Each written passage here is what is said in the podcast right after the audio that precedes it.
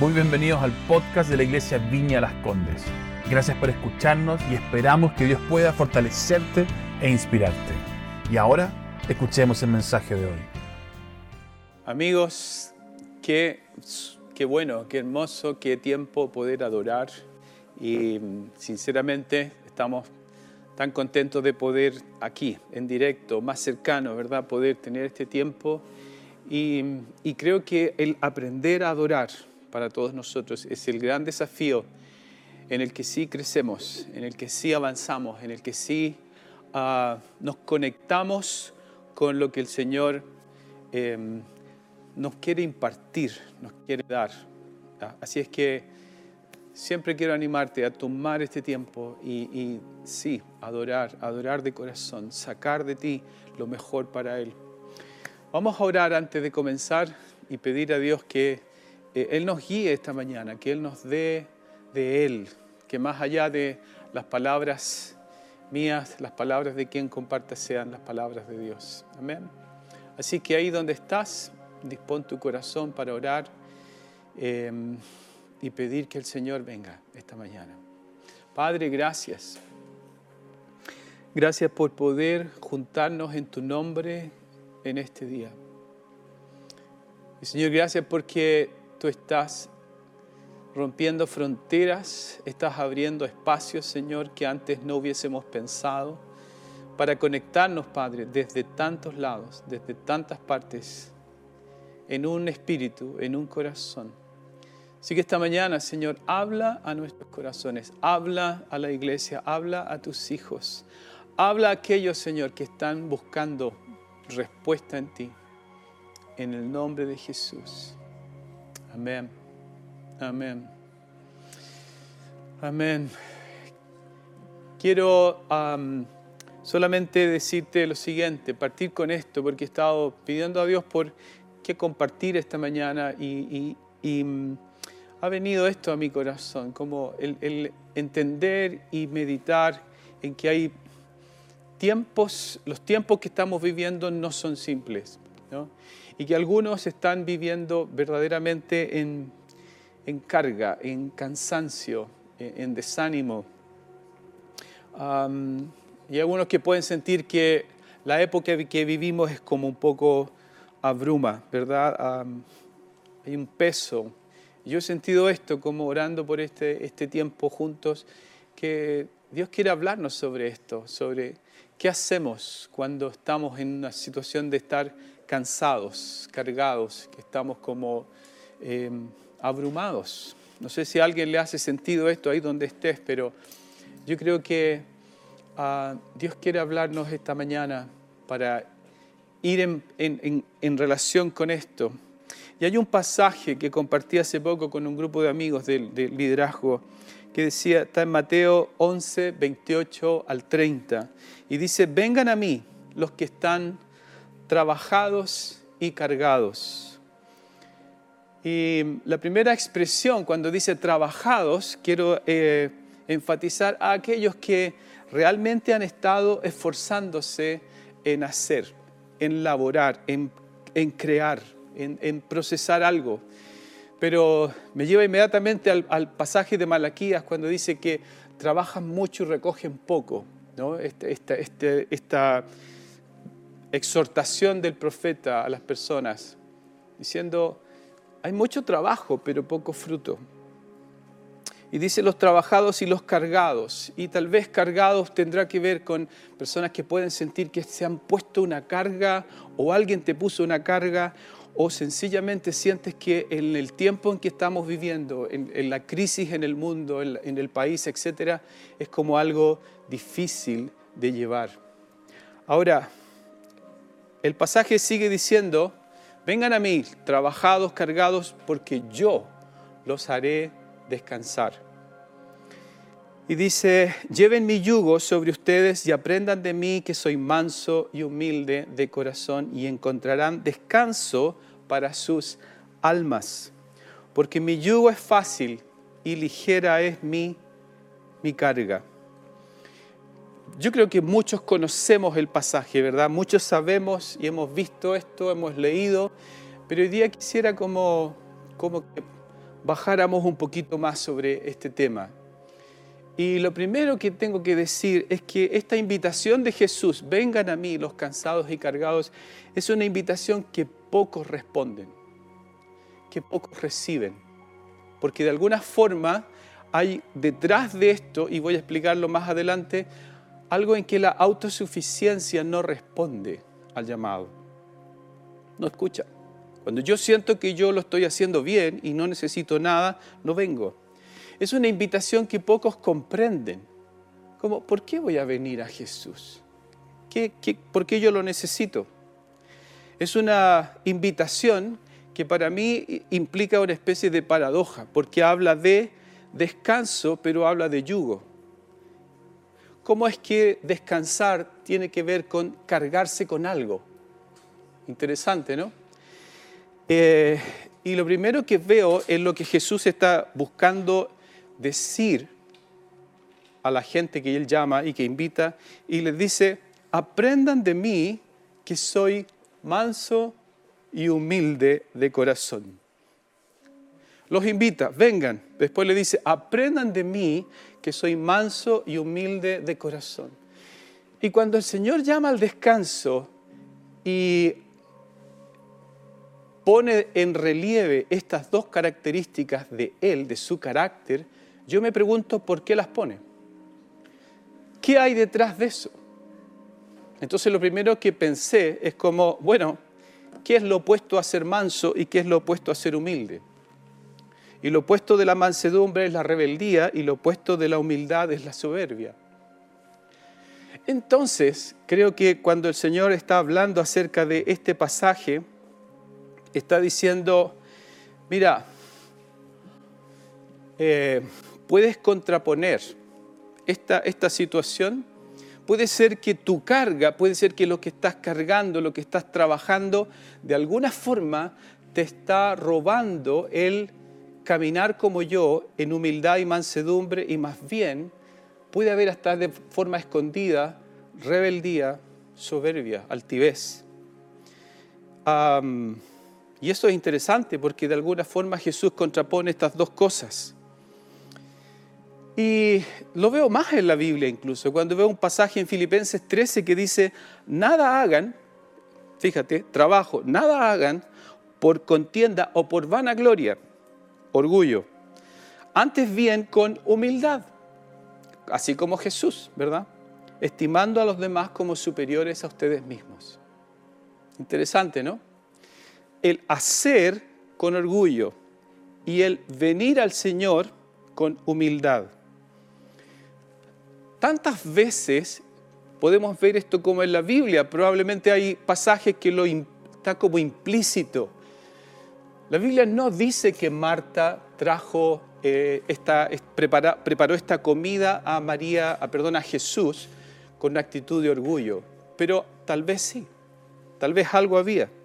Es decir, María trabajando para Dios, y, perdón, Marta trabajando para Dios y María humildemente viniendo a Jesús postrada. Em, cuando miras la oración del fariseo y el publicano, el fariseo ora incluso, pero pone de relieve en su oración lo que yo hago. Mira, lo que yo diezmo, lo que yo oro, lo que yo cumplo. En cambio, este otro hombre que estaba orando en un rincón eh, se humillaba ante Dios. Y de nuevo, la actitud de orgullo y humildad. Ahora, quiero ir un poco más hacia cómo es que el Señor Jesús nos lleva a un espacio en que nos dice, mira, vengan a mí los que están trabajados y cargados, yo los haré descansar y después dice, lleven mi yugo sobre ustedes, porque mi yugo es fácil y mi carga es ligera. ¿Cómo lo hace Jesús? Primero que nada, Él pone un peso sobre nosotros, pero junto a nosotros. Él está llevando el mismo peso. Él nos invita a que aquello que Él siente como una carga, tú y yo podamos compartirla con Él, caminando con Él. Es decir, Él sabe de alguna forma que si nosotros respondemos a este llamado de venir a Él y el cargar lo que Él carga, esto va a producir en el proceso de aprendizaje, porque dice, aprendan de mí, esto va a producir mansedumbre y humildad. Y la mansedumbre nos libra de un poco esta tentación, este orgullo de querer exaltar mi capacidad. Y la humildad me libra de, la tentación de sentir que los resultados tienen que ver con mi trabajo. En tantas partes realmente siento como Dios desafía nuestro proceso para entender que no depende de nosotros. Es casi como miro a Israel en el desierto y diciendo, mira, quiero pueblo mío que entiendan que todo depende de mí, solamente. No puedes trabajar, no puedes sembrar, no puedes preparar nada. Yo soy tu provisión, yo soy tu mano, yo soy tu sombra en el día, yo soy tu luz de noche, yo soy.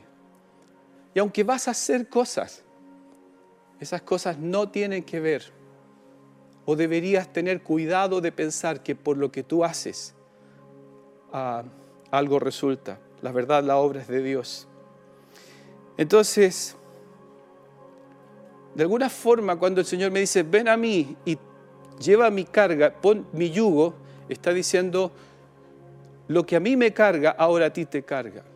Lo que a mí, lo que pesa sobre mí, va a pesar sobre ti. Pero una cosa es segura, no vas solo. No vas solo, vas conmigo siempre. Mira, a veces, eh, y especialmente hombres, podemos tener esta, esta gran tentación y esta batalla podemos pensar que las cosas funcionan solo si es que yo estoy ahí. ¿Verdad? Hay un dicho chileno que dice, bueno, eh, a, la, presencia del amo, a la voz del amo, el caballo trabaja. es decir, si yo no estoy, aquí no pasa nada. Cuando uno ve esta parábola de Jesús que explica básicamente lo siguiente, salió un hombre a contratar personas para que laboraran para él y les dice a uno lo contrata en la mañana, a otro al mediodía y a otro en la noche, ¿cierto? Y cuando llega el momento del pago, la persona que fue contratada en la mañana se da cuenta que al que fue contratado al mediodía y en la noche recibió el mismo salario. Y le preguntaron al, al amo, y bueno, pero ¿por qué? Mira, si yo trabajé más y este trabajó menos, ¿por qué me das lo mismo? Y el Señor le dice, bueno, cuando te llamé, ¿no te dije que te iba a pagar esto? Punto.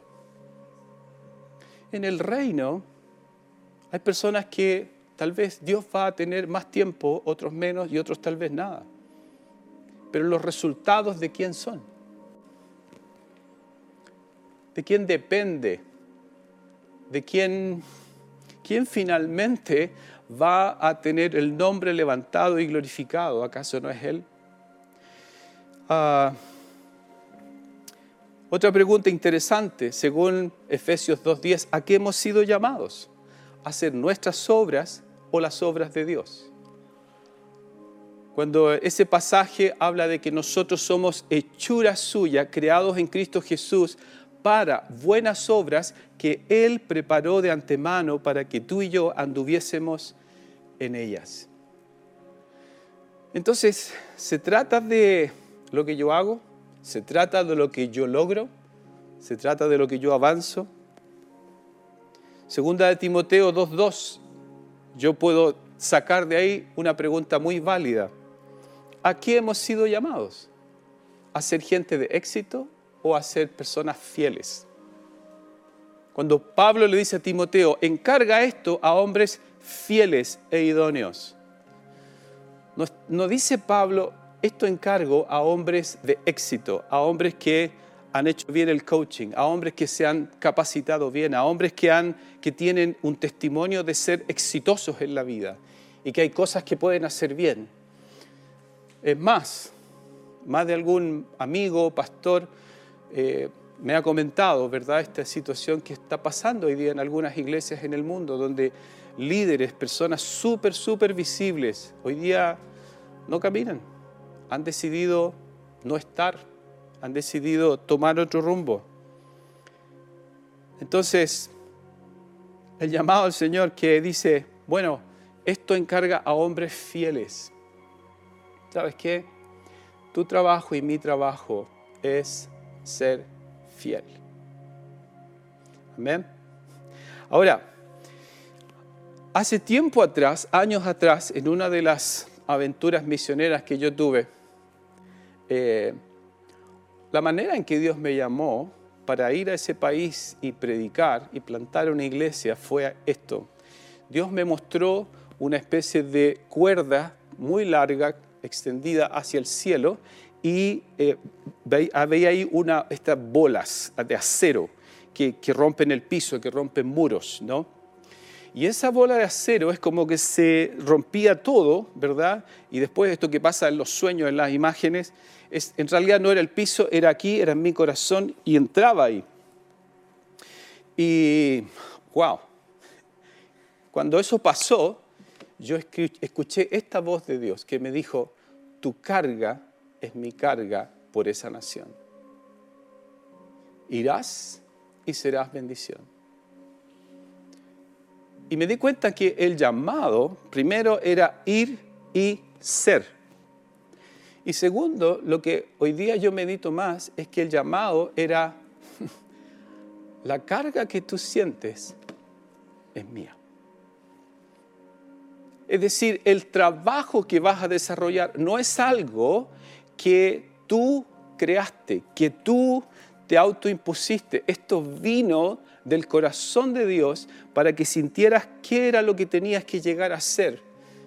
Para que al final del día, cuando lo hicieras, no tuvieras que decir, mira qué bien que lo hice. Si yo hubiese cargado con esa responsabilidad, pensando que era algo mío, yo creo que todavía estaría allá en ese país haciendo algo que ya Dios no me llamó a hacer. Y créeme, cuando hablé con pastores de la zona en ese país, me dijeron, no, mira, esto, aquí hay que cuidar las cosas, la gente acá no es tan responsable, no van a hacer las cosas bien. Y es fácil cuando una persona está haciendo lo suyo, creando lo suyo y tengo mi proyecto, es como que lo abrazo y digo, este es mi bebé, este es mi proyecto, esto es lo que yo invertí, esto es lo que me sacrifiqué. Pero la pregunta es, ¿a quién glorifica lo que yo hago? ¿Y en quién descansa mi obra? Entre pastores decimos esto tenemos que cada día devolver a Dios la iglesia, porque es fácil que los pastores creamos que somos indispensables. La obra es de Dios, la obra la hace Él. Y es más, descanso y descanso genuino del alma como Jesús ofrece aquí, tiene que ver con venir a Él y con someternos a Él. Por eso habla de yugo, por eso habla de caminar con Él. Y la verdad también es que tu paz es tu fuente de descanso y también tu fuente de peso en el espíritu. Esto es, ah, si Dios te llamó, si Dios te buscó, es porque Él está interesado en ti como su mejor obra. Y lo que tú hagas es secundario. Pero la obra de Dios es tu vida, es mi vida. Él tiene interés en nosotros. Y como lo dije hace unas semanas atrás en un mensaje, nosotros somos la mejor obra de sus manos. Si te has sentido cansado y te has sentido cargado, si te has sentido abrumado y como que wow, esto ha sido tan difícil, la invitación del Señor es, ven a Él. Y yo estoy seguro que muchos pueden dar testimonio y saber que cuando venimos a Dios, cuando logramos finalmente de verdad como dejar toda tentación de tener cosas amarradas y firmes y bajo control, sinceramente experimentamos una forma de paz que no viene de otro lado. Paradójicamente, por lo menos en mi caso, y sé también de muchos colegas, las veces que más veo y más evidente para mí que el resultado de lo que puedo hacer es tan divino y es tan respaldado por Dios, ese resultado es más evidente cuando yo me siento más débil, más frágil y más como evidentemente yo no sé hacerlo. Entonces Dios sopla favor y Dios sopla bendición. Pero esta mañana, queridos, yo siento que Dios está haciéndonos un llamado a venir y descansar. ¿Y sabes qué? Cuando, cuando logramos esto, de verdad que podemos experimentar otro tipo de, otra forma de, de vida, otra forma de sentirnos como avanzamos por donde vamos con lo que Dios tenga para nosotros. Y tengo algunas imágenes de qué significa esto. Porque siento que cuando sinceramente descansamos en Dios, podemos obviamente escuchar la voz de Dios y hacer aquello que probablemente no se nos habría ocurrido. Yo imagino a Moisés viniendo el Amalek, el enemigo, a, a, enfrentarlo y a querer pelear contra ellos. Moisés obviamente tenía que unirse al pueblo y pelear contra ellos. Pero Moisés sube una colina y Moisés desde esa colina lo que hace es levantar las manos y decir, Dios, aquí estoy. De alguna forma no era nada lógico hacer eso. Pero ahí yo veo un hombre que está buscando llevar su corazón, sus energías, en vez de invertirlas en luchar, invierte esas energías en concentrarse en la persona de Dios. Y tú y yo sabemos que ese día Israel ganó la batalla. Pero ese día este hombre no hizo lo que la lógica humana hubiese dicho que hay que hacer. Y para mí ese hombre es un ejemplo de cómo descansamos, cómo podemos descansar en Dios. Cuando descansamos en Dios somos como Elías quien dijo, he sentido un vivo celo por el Señor. Pero terminó en una cueva para descubrir que el celo humano, la obra humana, el esfuerzo humano no basta. Y lo que experimentó fue el reposo, el descanso, bajó todo en su cabeza, en su corazón y en su alma y vino el silbo apacible y delicado, que lo llevó a un espacio de descanso, donde Elías entendió, no se trata de lo que yo haga, no se trata de lo que va a seguir pasando, no tengo control de esas cosas, Dios tiene control. Dios sabía lo que vendría, Dios sabía lo que iba a hacer. Y ahora Elías le estaba diciendo, sabes, hijo mío, descansa. Escúchame no de la manera que hasta ahora me has escuchado, sino de una nueva forma, en paz, en reposo. Hay un pasaje que me llama profundamente la atención y no lo voy a citar, solamente voy a parafrasearlo para poner esto, eh, explicar esto, porque igual me impresiona.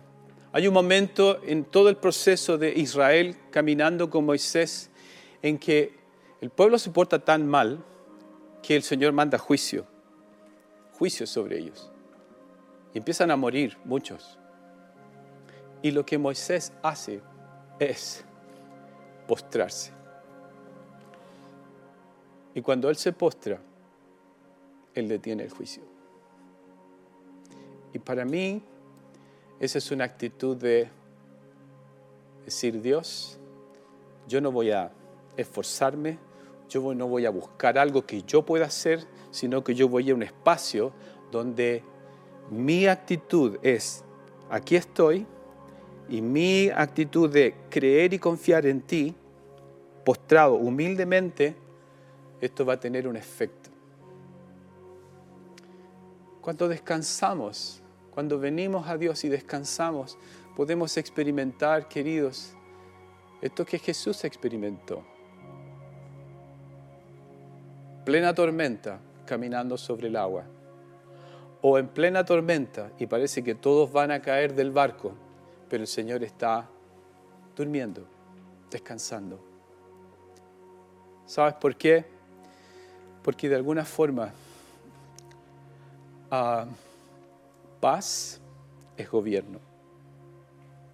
Paz en nuestro corazón, paz en nuestra alma, en nuestro espíritu, es una forma de gobernar sobre todo. Y por eso el cielo habla de que frente al trono hay un mar de cristal, un mar quieto, un mar de paz. Así es que Dios nos llama a venir a Él y descansar.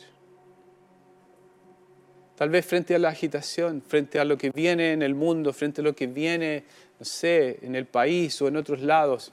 Bueno, algunos pueden estar nerviosos, pero ¿vivió el Señor ya el día de mañana? ¿Sabe Él lo que va a pasar? Entonces, el llamado para ti y para mí es sintonía con Él, yugo con Él, caminamos juntos para que yo no piense que las cosas dependen de mí. Porque cuando yo hago eso, yo termino cansado y agotado. Y me pierdo de lo que Dios quiere. Así que esta mañana me encantaría orar y pedir que Dios sí te lleve a este espacio de reposo. Y ahí donde estás, te invito a cerrar tus ojos, poner tus manos tal vez en tu corazón, porque esto, esto se trata de una, una impartición que el Señor quiere a, a nuestra alma, no a nuestra mente. ¿Ya? Tu alma y mi alma necesitan esta provisión de reposo. Así que Padre, yo oro esta mañana por cada persona que está viendo este mensaje.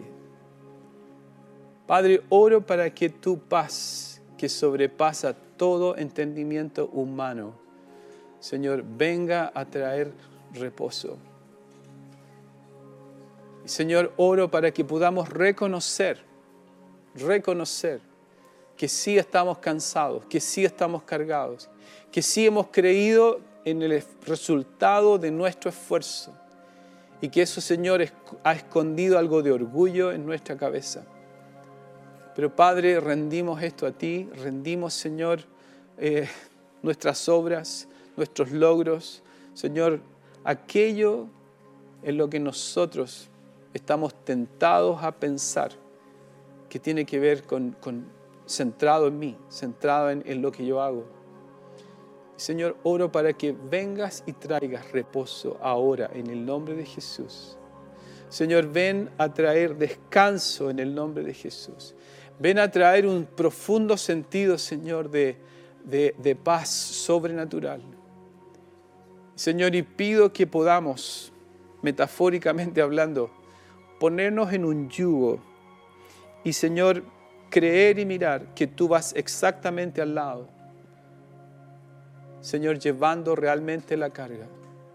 Entendiendo, Señor, como en la antigüedad que un, animal mayor caminaba con un yugo con un animal más joven para enseñarle al más joven que yendo juntos el trabajo iba a ser más fácil.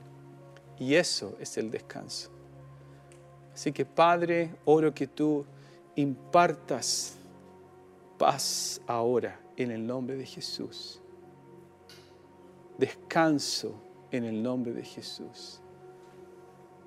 Y gracias Señor, porque esto no está en ninguna otra parte, sino solo en ti. Yo te bendigo y te alabo y te doy gracias por tu palabra, Señor, y por tu presencia que trae tanta, tanta provisión en el nombre de Jesús. Amén. Gracias nuevamente por haber escuchado. Esperamos que haya sido de gran bendición para tu vida. Si quieres estar al tanto de nuestros mensajes, asegúrate de seguirnos y, por qué no, compartirlo con tus amigos. Para más contenido de la iglesia y cómo conectarte, Ve nuestra aplicación móvil y sitio web iblc.cl. Un gran abrazo y que Dios te bendiga.